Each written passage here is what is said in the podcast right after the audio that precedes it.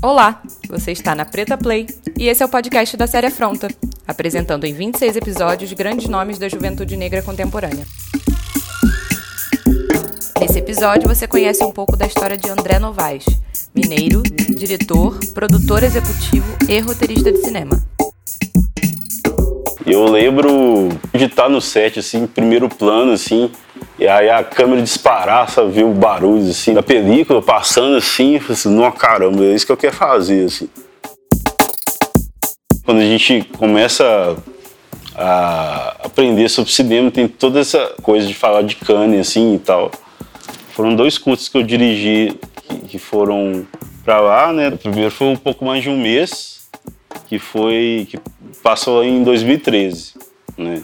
E depois foi o, o Quintal que passou lá em 2015. E em 2017 que a gente foi com nada, né? Então, que, o Gabriel Martins dirigiu, assim. Eu já tinha ido em, em alguns festivais, alguns festivais até internacionais também.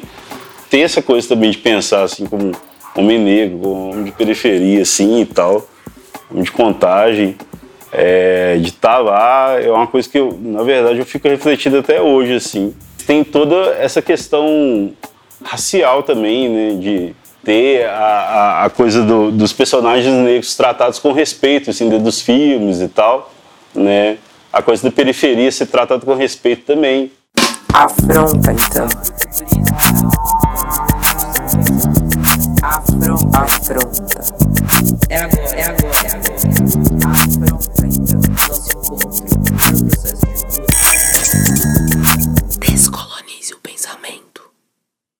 Desde de adolescente já gostar dos filmes do Spike, do Spike Lee, a partir daí, daí surgir discussões a respeito, né? E meu irmão influenciava muito, assim, a gente alugava bastante filme. E nisso a gente começou a frequentar os festivais de cinema daqui de Belo Horizonte. Festivais, assim, muito importantes, assim, de formação, assim, em termos de assistir muito filme, sabe? Sair de casa, de contagem, pegava um ônibus aqui, saía correndo de um cinema para o outro, assim, no centro, assim, para tentar pegar o máximo de sessões possíveis, assim. Acho que foi muito importante também, porque os primeiros contatos com os revisadores mesmo, né?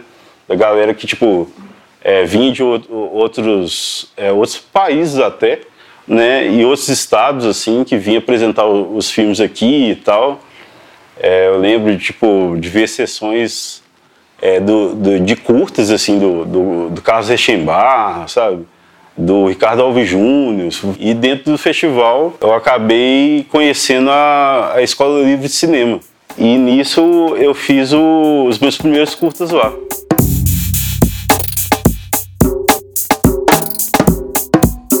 tinha essa coisa assim de pensar, assim, não, mas por que todos os filmes são feitos em Belo Horizonte assim? E são feitos numa Belo Horizonte que é bem conhecida assim de novela, sabe? Tipo, de lugares mais centrais assim, sabe? Ou de bairros até de classe média alta assim, né? Então a gente vai fazer no bairro, então. Foi um movimento natural assim das coisas assim. Vem na minha cabeça assim quando eu penso no que quer trabalhar de certa forma, assim, vem muita coisa do cotidiano, assim, sabe? É uma coisa que eu acho muito rica, não, sei se é pouco trabalhada, assim, nos filmes, assim, mas eu acho bonito, assim, sabe? Ter, ter, ter coisas do cotidiano, assim, num filme, assim, sem ter essa questão de um, de um tempo morto dentro dos filmes, assim, mas de ter coisas do dia a dia mesmo, da periferia. Muito que eu, que eu vivi, assim, que as pessoas vivem e que às vezes é, parece coisas banais, assim, mas para mim são, são muito ricas, assim, de ser olhada, sabe? Eu lembro um caso que, que a gente estava filmando na casa dos meus pais e viu, tipo, uma, uma gaiola de passarinho com, é, meio destruída com uma planta dentro, sabe? Uma planta meio velha dentro. Falei assim, cara, isso é bonito, mas ao mesmo tempo é feio, mas é bonito, sabe? Acho que tem muita a ver com o cotidiano, assim, com, com a coisa do tempo e tal, sabe? Com a coisa que está aí acontecendo e às vezes a gente na coisa do dia a dia não, não vê assim acontecendo, mas você para assim e olha e fala assim, isso é bonito, sabe? Eu quero mostrar isso de certa forma, sabe?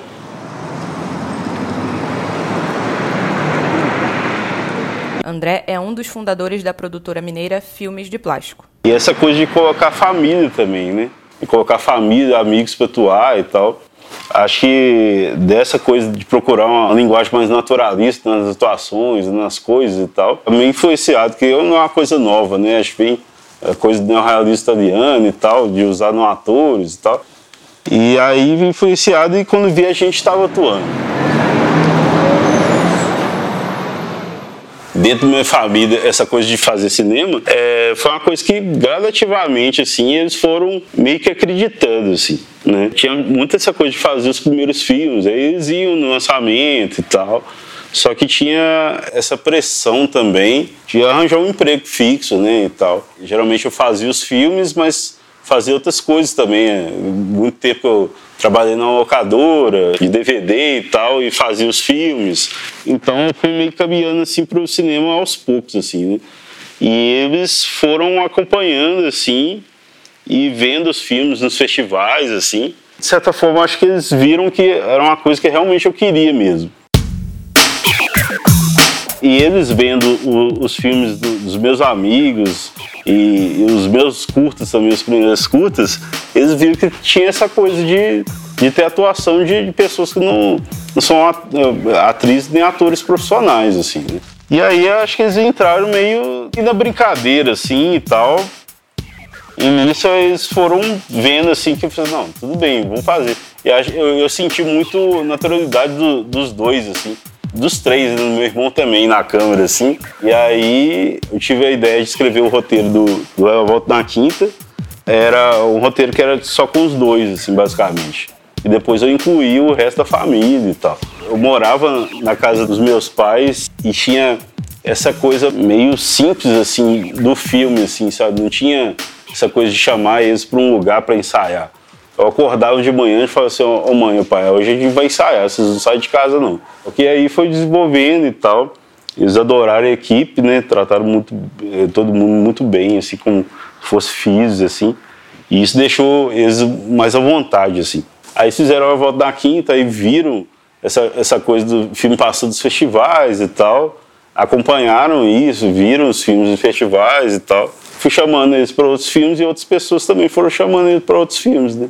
Minha mãe ganhou o prêmio de melhor atriz em Brasília, né? E meu pai ganhou o prêmio também, meu, meu irmão, a Eda, né, também. A galera toda ganhou o prêmio de atuação, assim. No Festival de Cannes em 2015 com o Quintal, foi uma exibição muito bonita e tal. Significa muito para mim, assim, meus pais terem ido também, né?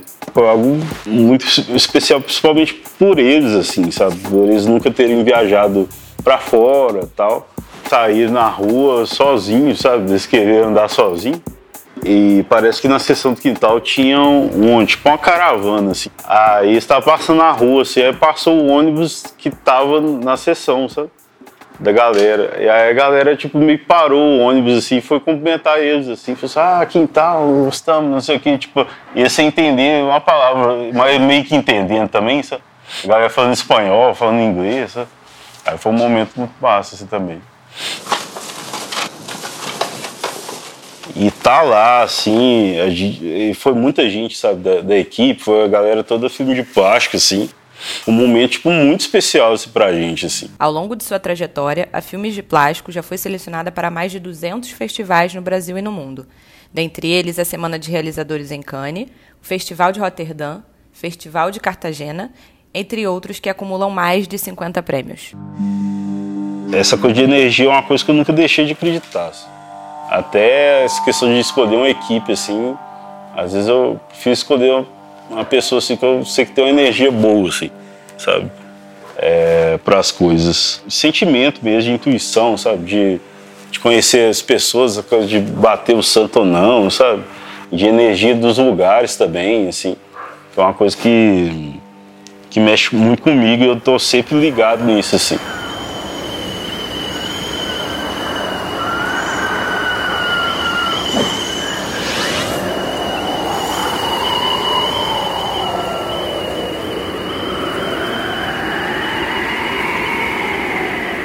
Li a Casa do Girassol Vermelho de um escritor mineiro que chama Murilo Rubião.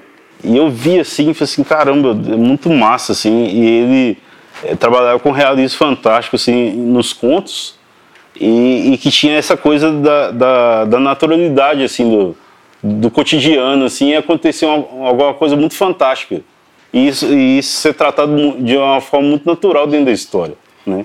Eu achava isso muito engraçado e ficava muito surpreso, assim, tipo assim, caramba, esse cara é muito doido, assim. E aí isso ficou na minha cabeça e tal. E aí surgiu essa ideia, anos depois, de fazer esse roteiro do, do quintal, assim.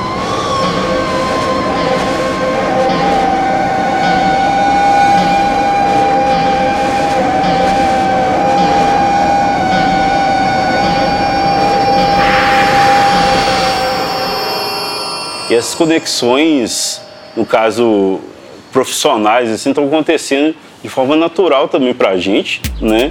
Acho que é só olhar um pouco acima assim do muro, assim, que a gente vê várias pessoas que estão aí, sabe, fazendo várias coisas surgindo, sabe? Uma riqueza na, nas próximas discussões assim, e que vão valer demais, assim. Então essas coisas estão acontecendo e eu acho que vão acontecer mais coisas ainda. Assim. Então eu tenho a impressão que isso nunca aconteceu de uma forma tão forte. Também pela questão de, de rede social, né, de os canais são mais fáceis de ter uma comunicação mais rápida, mais direta e tal. Então acho que vai surgir muita coisa massa aí.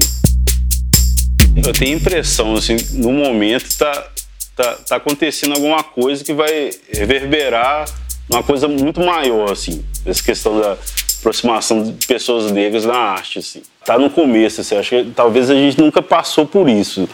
Daqui uns cinco anos, acho que vai pipocar de longa de diretores negros, assim. Não só diretores, mesmo protagonistas negros e tal. Eu acho que é uma coisa que tá, tá, tá começando, que tá rolando, assim. Eu acho muito interessante, assim, sabe? Essa questão de, de pensar é, não só na, na, questão da produção, mas na curadoria de festivais, sabe?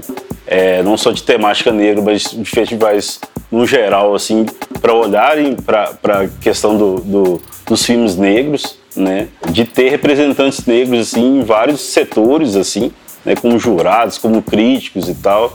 Ver que, tipo assim, o Heitor Augusto, né? Tipo, meio que tá sozinho né? nessa avalanche, assim, pelo menos eu não, não, não conheço outro crítico negro, assim, é, fora ele. Mas interessante também deve estar tá representando isso, assim, nos festivais e tal.